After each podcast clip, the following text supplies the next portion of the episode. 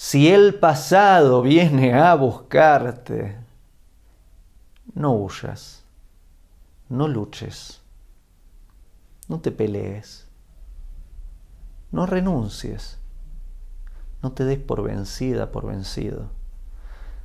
Y fundamentalmente, no desesperes. Si el pasado viene a buscarte, revisa qué es lo apropiado a hacer y hace eso, lo que es apropiado hacer.